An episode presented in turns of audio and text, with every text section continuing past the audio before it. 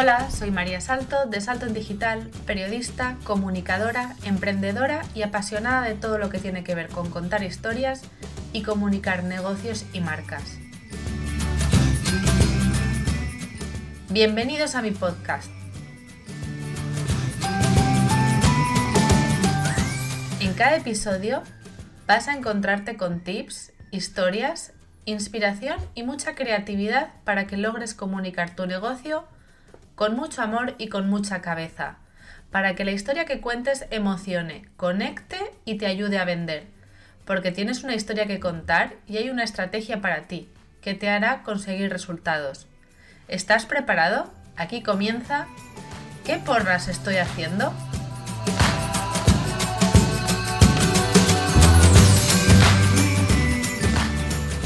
Hola, muy buenas, bienvenida o bienvenido a este episodio número 4 del podcast ¿Qué porras estoy haciendo? Hoy vamos a ver qué porras estás haciendo, tú y yo también, ¿eh? con tus contenidos en general y en particular en Instagram y en Pinterest, que son mis dos redes sociales favoritas. Te acabo de saludar, pero que sepas que me he quedado con las ganas de felicitarte el año nuevo. Este es el primer episodio que grabo en 2020, pero lo voy a publicar el 11 de enero y ya había publicado uno antes donde también te daba eh, la bienvenida al, al nuevo año. Así que esto de felicitarte ahora, pues aquí se ha quedado viejo, ¿no? Así que me siento como en un loop temporal, en una dimensión que no es el futuro ni el presente y mucho menos el pasado, esto que te cuento no es una fricada, ¿vale? No es una fricada de las mías. Esto es lo que pasa con los contenidos, ¿no? Que em, pueden envejecer si no tenemos, eh, si no tenemos algunas cosas en cuenta. Eh, los contenidos los creamos hoy, pero los publicamos mañana con la esperanza de que aparezcan como resultados en las búsquedas en el futuro cercano y lejano. O sea, queremos que se mantengan siempre jóvenes y válidos y frescos como el primer día, año tras año tras año. Esto es lo que se conoce como, como, contenido evergreen y es válido para Pinterest y Google.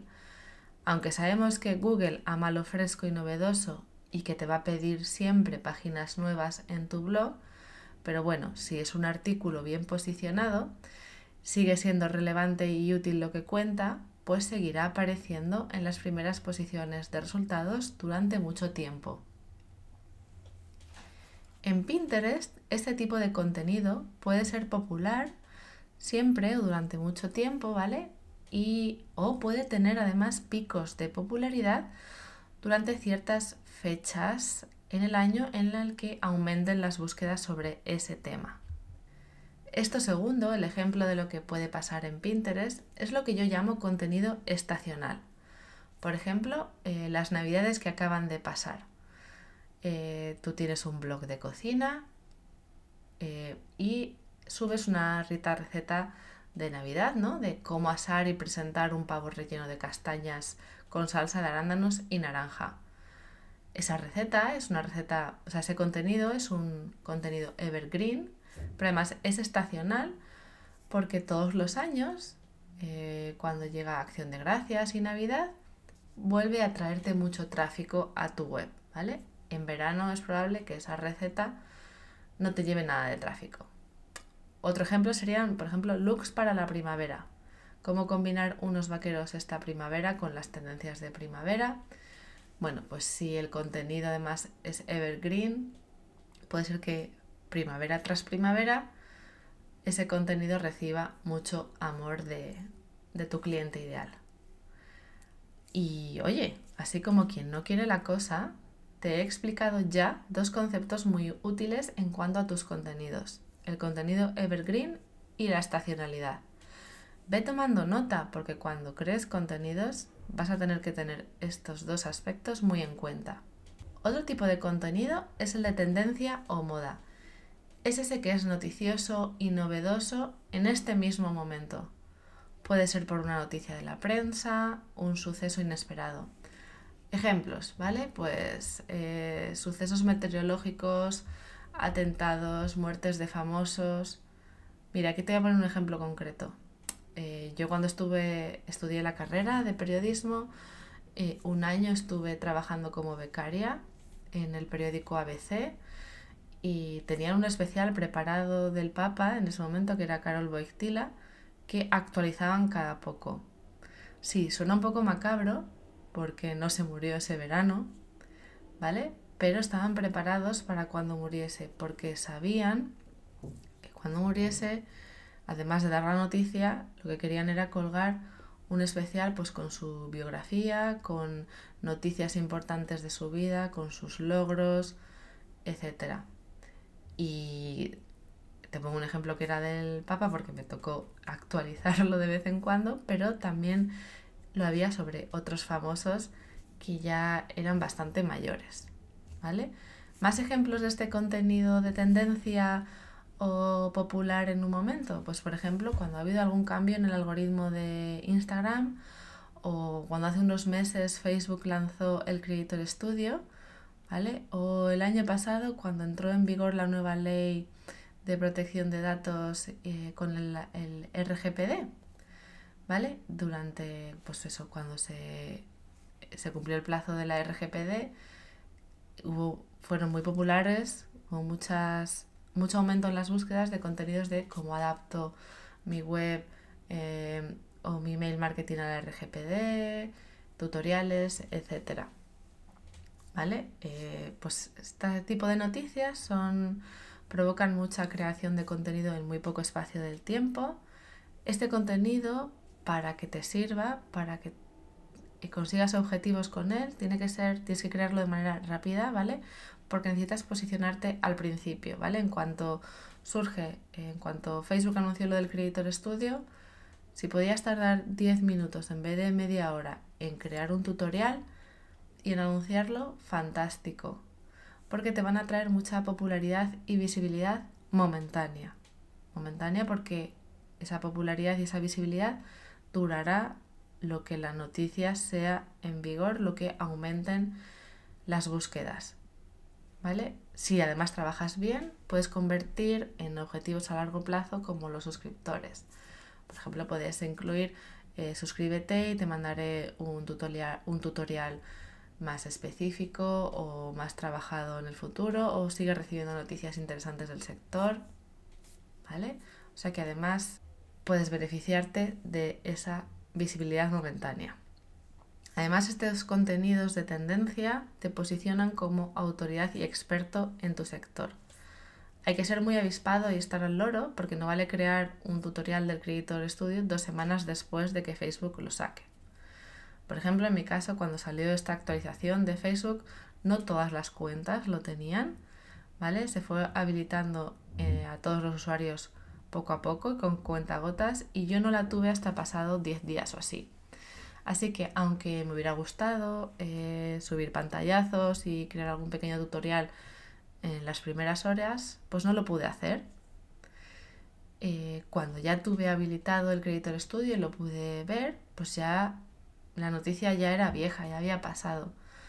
Yo lo que hice, bueno, para, bueno, primer, ya decidí no invertir, ¿vale? Mi tiempo creando un tutorial para mi blog o para YouTube, porque la popularidad de los contenidos, las tendencias ya había pasado. Eh, lo que sí que hice fue el día en el que había salido es pues crear unas stories en Instagram anunciando la nueva funcionalidad de Facebook y compartí publicaciones de otros expertos del sector, del que me fiase, ¿vale? Con mis fans. Así, de esa manera, di la noticia, informé a mis fans y salí como pude del problema de no poder hacer yo mi propio tutorial. Si te pasa esto con algo de tu sector, bueno, pues puedes crear contenido a toro pasado dándole otra vuelta de tuerca. Por ejemplo, comparando Creator Studio con alguna otra herramienta de planificación en Instagram como Planoli poniendo ventajas y desventajas. ¿vale? Además de esta clasificación de contenidos, tenemos el contenido base o esencial. Es esencial porque corresponde a las búsquedas necesidades de tu cliente ideal referentes a tu sector, pero es estratégico porque representa tu marca y lo que haces. Por ejemplo, un post en el que explicas cómo hacerse ondas surferas en el pelo con una plancha y un rizador y los mejores productos para que aguanten dos días, ¿vale? Con este tipo de contenidos que hay mucha competencia, lo que buscas es posicionarte en un determinado tema, palabras clave, y que además te ayude a posicionarte como autoridad. Ya sabes que, bueno, se ha escrito mucho, así que tendrás que trabajar bien el SEO y el ángulo o el enfoque de ese contenido para encontrar un micronicho. No descartes este contenido base o esencial eh, porque primero es lo que tu cliente está buscando ahora, ¿vale? Céntrate en buscar ese ángulo y en posicionarlo. Eh, a mí durante una temporada este contenido útil, más tipo tutorial, o sea, me llegó a agobiar muchísimo.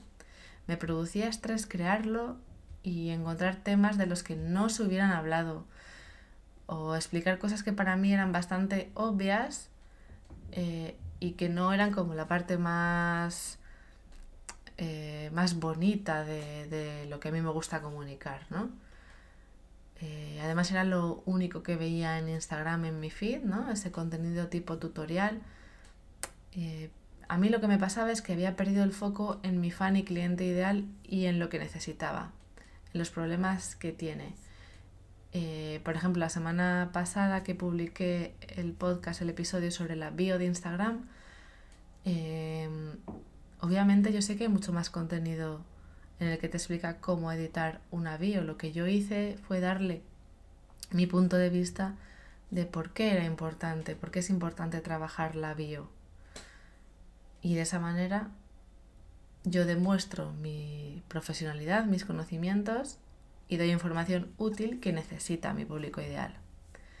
Así que siempre, siempre, siempre tienes que crear tu contenido pensando en tu cliente ideal, en la persona en la que lo va a leer, aunque te parezca una obviedad, aunque pienses que ya está explicado, puedes aportar tu punto de vista y es el espacio perfecto para mostrar tu manera de trabajar y que te permite mostrar bueno, tu personalidad y conectar. ¿Vale? Sobre todo en Instagram donde las distancias se acortan muchísimo entre la marca y el fan. Y esta parte de la distancia, ese acortamiento, es extensible también al email marketing y a los contenidos de tu newsletter. Para Pinterest y Google tienes que tener en cuenta que tu contenido es la puerta que va a conectar quién eres y lo que haces con tu cliente ideal, que van a llegar a ti porque lo has posicionado bien, porque respondes a un problema concreto pero que el usuario busca una solución, no tanto la respuesta que le va a dar fulanito en concreto. Esta manera de ver cómo eh, un mismo contenido lo puedes contar en Instagram o en Pinterest o Google es fundamental. Eh, como puedes ver con todo lo que te estoy contando, para mí crear contenido es algo muy estratégico porque para mí el contenido es, bueno, ya te he dicho que es la puerta que conecta quién eres y lo que haces con tu cliente ideal, es lo que te, y es lo que te va a diferenciar. Además a todo lo que te he contado hasta ahora, tienes que sumarle la estacionalidad y la red social o canal en lo que lo quieras publicar. Estacionalidad porque hay fechas que se repiten todo el año. Navidad, San Valentín, las rebajas, el verano y que provocan muchas búsquedas similares año tras año en las mismas fechas aunque también es, la estacionalidad está sujeta a modas que tendrás que tener en cuenta. Por ejemplo, los zumos verdes, el famoso kale o el colágeno, mindfulness, que hace mm, cinco años no sabíamos nada, no sabíamos nada de ellos ni lo que era, ¿no? Eh, o sea que, por ejemplo, un contenido estacional puede ser el objetivo de apuntarse al gimnasio y de comer mejor eh, después de las navidades, como objetivo de un nuevo año, tendrás que meterle, tendrás que tener en cuenta modas, ¿no? De, pues, de tipos de ejercicio, eh, no sé, las clases de, de, pilates de hace unos años, eh, el crossfit de ahora, el kale que te, que te he nombrado, ¿no? Para las recetas, los zumos verdes, pues que hace 5 o 7 años no sabíamos, aunque seguía siendo un contenido estacional el cuidarse tras las, las navidades. Ten en cuenta además que Instagram y Pinterest no funcionan igual, que los contenidos, o sea, que en Pinterest eh, y en Instagram tendrás que crear y publicar el contenido en momentos diferentes si quieres sacarle el máximo partido. ¿Vale? Y darle ese punto de cercanía y de utilidad que corresponde al formato. Pues no es lo mismo un post para la web, un, post, un podcast, un vídeo para IGTV, o las stories. Un ejemplo. Eh, tienes una marca de, no sé, chocolates artesanales y tu gran momento del año es San Valentín pues por ejemplo, en Instagram deberás empezar a anunciar eh, tus bombones o tus productos para San Valentín en febrero, unos días antes de San Valentín. Pero en Pinterest, si tienes contenido de San Valentín, de, no sé, ideas de, citas, ideas de regalos, eh, packs de bombones, si lo publicas en febrero, el contenido, la gente que usa Pinterest para buscar contenido sobre San Valentín ya lo ha buscado. ¿Vale? Si lo quieres posicionar, tendrás que hacerlo antes, finales de diciembre, principios de enero, para lograr posicionar tu contenido. Para mí la estrategia ganadora es combinar tanto Pinterest como Instagram, adaptar el contenido a las particularidades y saber qué objetivos concretos te ayudan a conseguir cada una de ellas. Bueno, puedes trabajar el mismo contenido, o sea, el mismo objetivo en ellas, pero tienes que hacerlo de manera diferente, teniendo en cuenta las particularidades de cada red.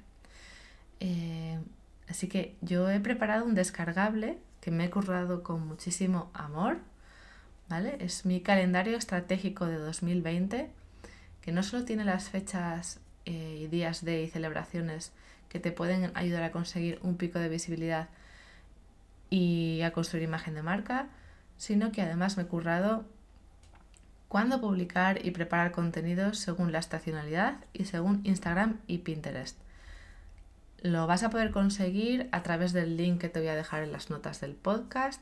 Solo tienes que dejarme tu email y te llegará al momento a tu bandeja de entrada Además, eh, le voy a añadir un vídeo cortito en el que te explico algunas cosas fundamentales. Y estoy preparando además algo nuevo que te contaré unas semanas y que tiene que ver mucho con esto de planificar estratégicamente para Instagram y Pinterest. Si te apuntas ahora, te vas a enterar antes que nadie. Eh, y antes de que esto se acabe, otra cosa importante, porque te acabo de mencionar los días de las celebraciones pero no te he contado nada sobre ellos todavía. Los días de son, por ejemplo, pues el día del libro, el de Star Wars, el de la Tierra, el día más triste del año, días que puedes utilizar para crear contenidos para tu marca, porque ese día lo puedes aprovechar para explicar pues cómo es tu marca y los valores que tiene y aumentar la visibilidad. Eh, por ejemplo, yo tengo una clienta para la que el medio ambiente y cuidar de los océanos, el reciclaje es mega importante, es algo que es fundamental en su vida y que ella quiere incorporar como uno de los valores de su marca. Aunque no tenga nada que ver con eso y no se dedique ni al reciclaje ni a la sostenibilidad, eh, lo que ella hace, los, ella es abogada y ofrece asesoría legal para emprendedores, ella quiere que uno de los valores de su marca sea eh, legalidad sostenible y todo lo que para ella es importante. Así que eh, estos días, el Día de la Tierra, el Día de los Océanos, cuando ocurren noticias eh, como cumbre del clima, ella incluye contenido en sus redes sociales con esos temas. ¿Por qué? Pues porque quiere que sus seguidores, que sus fans vean que eso es uno de sus valores, que su marca está preocupada por ese tema. Y además, estratégicamente, esos días de, si usas los hashtags de ese día en concreto, ¿no? puedes llegar eh, a personas que comparten estos mismos intereses, pero a las que normalmente no llegarías. Y eso para mí es otra gran ventaja. Para mí, trabajar estratégicamente tus contenidos es el éxito de tu negocio. Sí, con todas las letras. Comunicar quién eres y lo que haces es lo que te va a diferenciar de los otros cientos de profesionales que hacen lo mismo que tú. Hay muchos fabricantes de deportivas, pero no son lo mismo una espuma que una Nike. Comunicar es amor por lo que haces y quién eres. Es dar un puñetazo en la mesa y decir, aquí estoy yo. Planificar y dedicarle un tiempo a tu comunicación es la muestra de amor más grande que puedes hacer por lo que haces. Porque tu comunicación es tu marca, es la idea que se hacen de ti las personas al otro lado. Es lo que hará que se hagan fans primero y clientes después. Así que si quieres ser visible y llegar a las personas a las que puedes ayudar, vas a tener que contarlo. Las redes sociales son geniales para eso, porque en ellas seguro que está tu cliente ideal. Y sí, hay mucha competencia, hay mucha gente, hay mucho contenido. Por eso es fundamental tener un plan y saber lo que tienes que hacer. Este mes de enero tengo tres plazas de asesoría estratégica individual para trabajar tu comunicación en Instagram o Pinterest o un combinado de ambas si quieres este 2020 aumentar tu visibilidad al máximo y conseguir más resultados, más fans y más clientes. Ya tengo reservada una de estas plazas, así que si quieres que te ayude, que construyamos una estrategia de contenidos específica para tu negocio en Instagram o Pinterest, escríbeme a hola.saltondigital.com. Te voy a dejar también los detalles en las notas del podcast. Y ahora ya sí que sí, me despido. Espero que este contenido te haya sido útil, que hayas aprendido. Eh, puedes encontrarme en Instagram como arroba salto en digital, seguirme si no lo haces todavía y si tienes alguna pregunta pues me escribes un mensaje directo y te responderé encantada.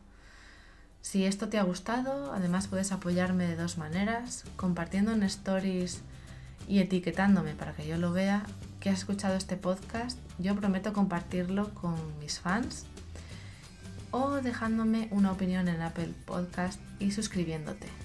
Yo misma y mi mecanismo te lo agradeceremos profundamente. Y ahora sí que sí, adiós y nos escuchamos en el próximo episodio.